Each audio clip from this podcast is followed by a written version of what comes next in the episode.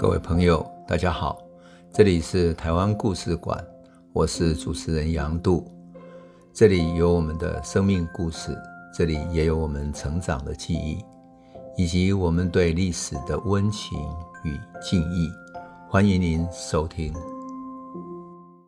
各位朋友，大家好，我们上一集讲到葡萄牙人到了温州外海的双鱼岛啊，开始做贸易。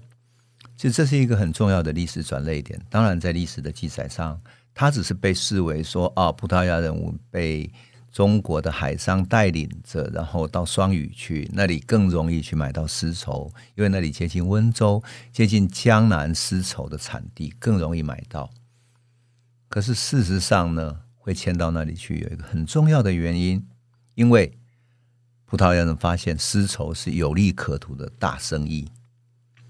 事实上，在整个东西方的贸易里面，明朝的丝绸跟瓷器是两个最大宗的物资，而且是最大的获利来源。所以，它意味着葡萄牙人迁到双鱼，意味着他已经找到他做海外贸易，也就是建立一个世界经济体系的利基所在。这个世界经济体系。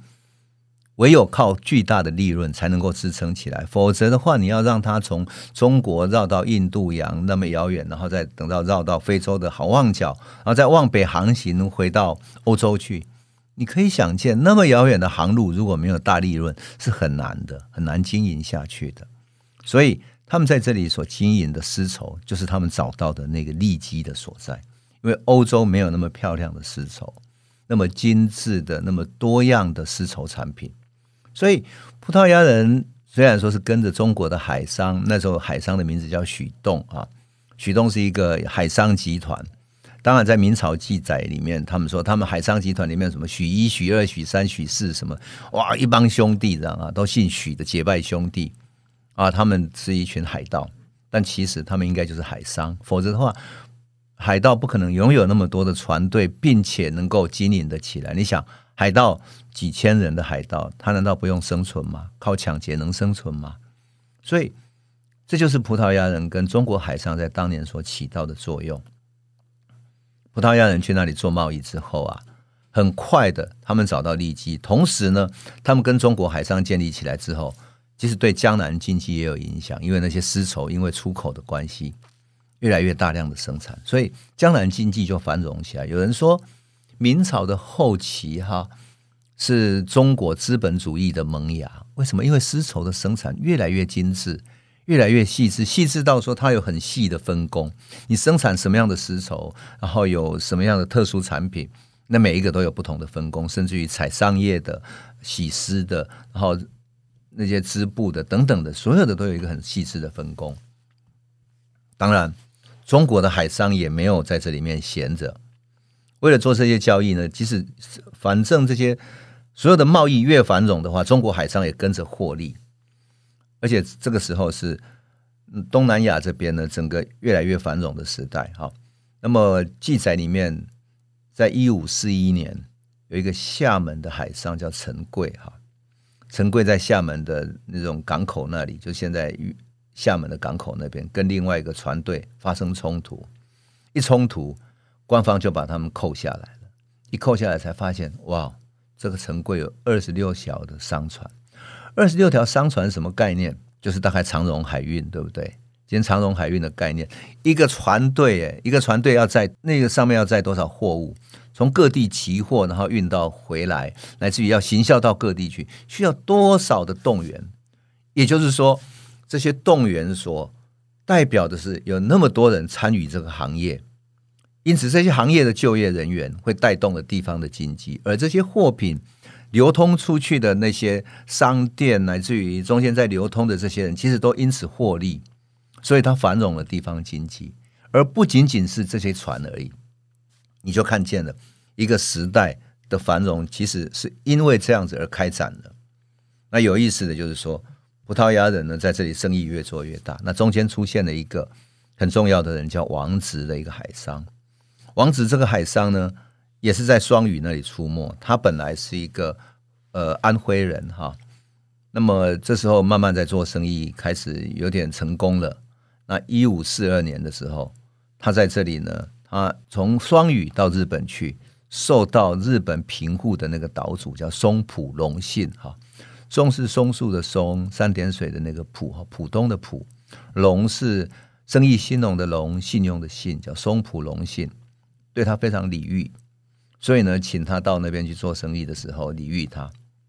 有意思的是，一五四三年的时候，就隔了一年哈，王子在马六甲那边哈坐了船啊，在夏天的时候要往北走，要回到双屿，结果呢，船在海上发生了海难。那就整个船就海难之后就被漂流，漂流到哪里？漂流到日本的种子岛。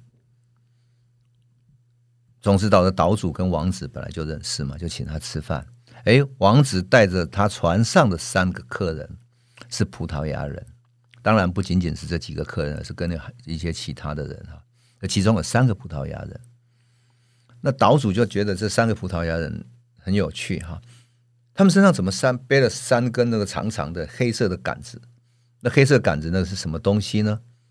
王子介绍说，这个就是火绳枪，你可能没有看过的，我叫他们示范给你看。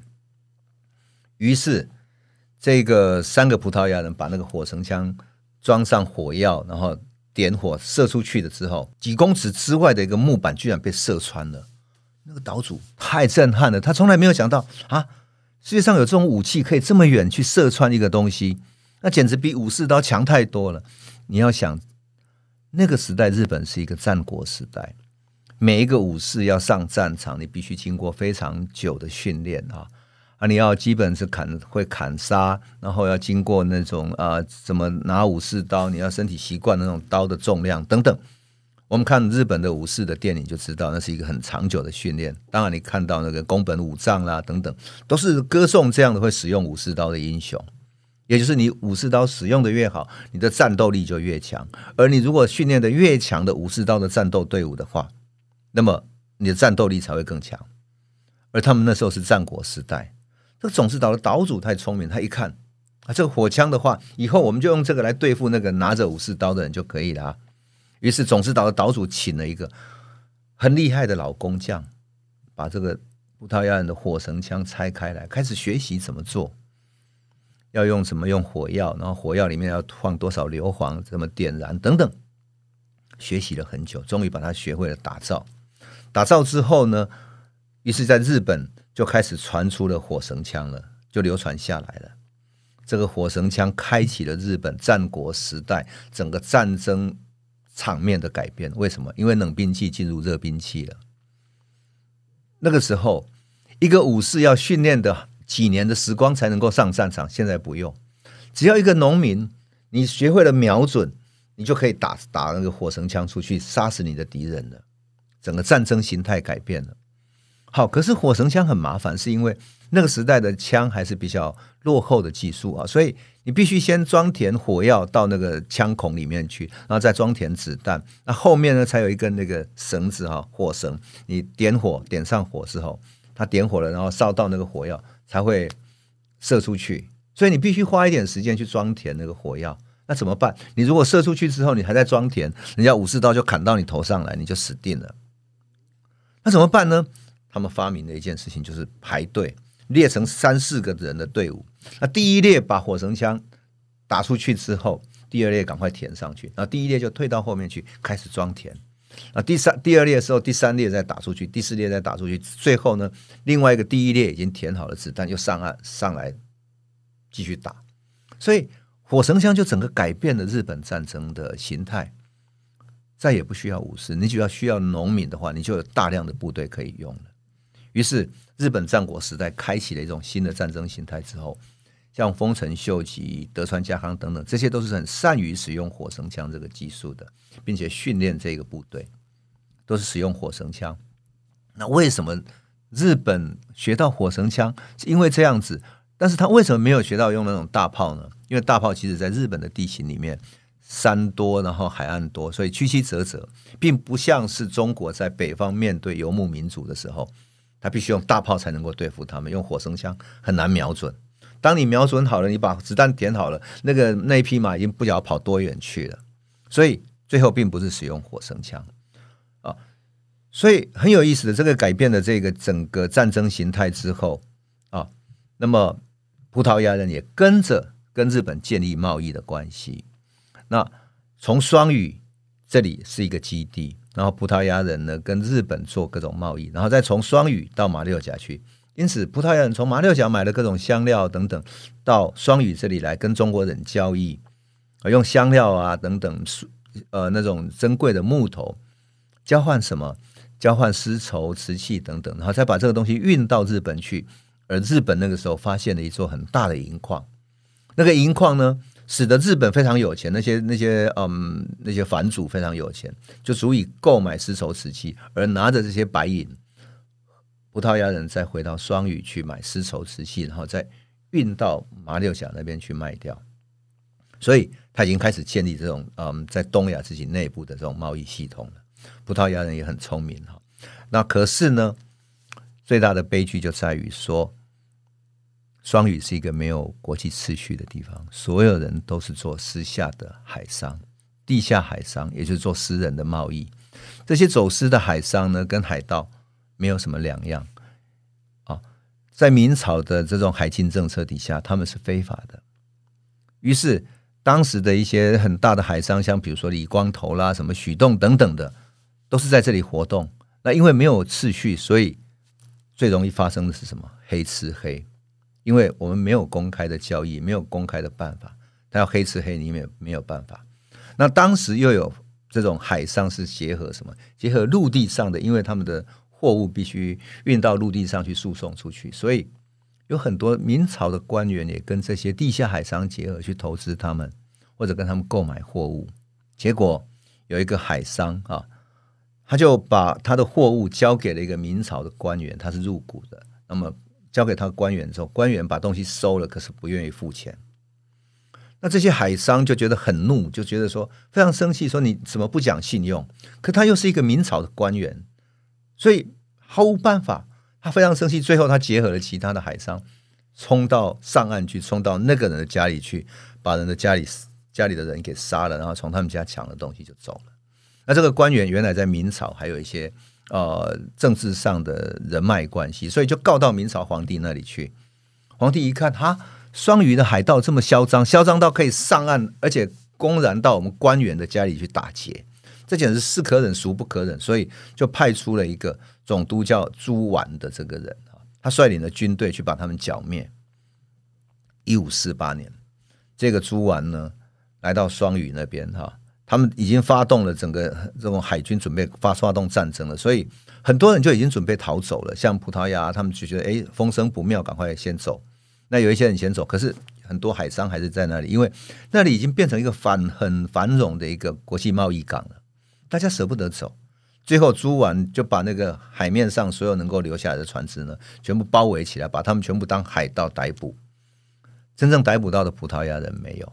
然后逮捕到的一些日本人，因为日本人也来这里做生意了嘛，哈，逮捕到日本人是有只有几个而已。那事实上最多的是中国的海商。结果这个朱丸呢，把他们通通杀了之外呢，还冒用他们的名字说他们是日本的海海盗，是倭寇。还有抓到的几个人呢，说他们是葡萄牙人，所以你必须把他们全部干掉，杀了很多人。他干的更不应该的事情是，他到了双鱼岛上。我们都知道，所有海商，特别是福建海商所在的地方，都会建妈祖庙。岛屿上有几千妈祖庙，他居然把所有的妈祖庙全部放火烧掉了。你如果去剿灭一个地方的妈祖庙的话，那是一会带来不幸的。从希腊神话故事就开始。希腊神话不是有一个呃奥德赛？奥德赛去经过特洛伊战争之后，他把一个雅典的神庙里面，他不遵守他的秩序，在里面杀了人吗？后来他就被女神罚，他要流浪十年才能够回到家乡。这个朱纨烧了妈祖庙，这个女神，我们的女神，中国的女神妈祖没有放过他。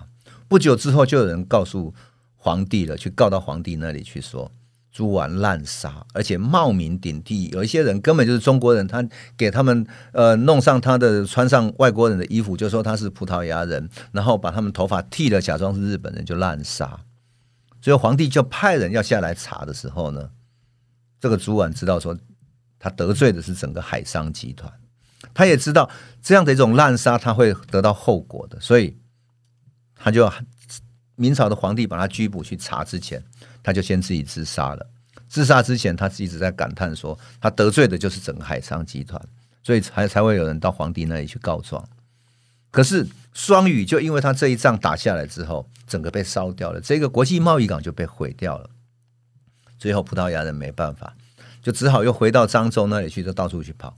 后来有一次葡萄牙人往南走的时候，在澳门那里，在澳门那里他去买丝绸，买完之后他发现，哎，澳门这里还不错啊，所以呢。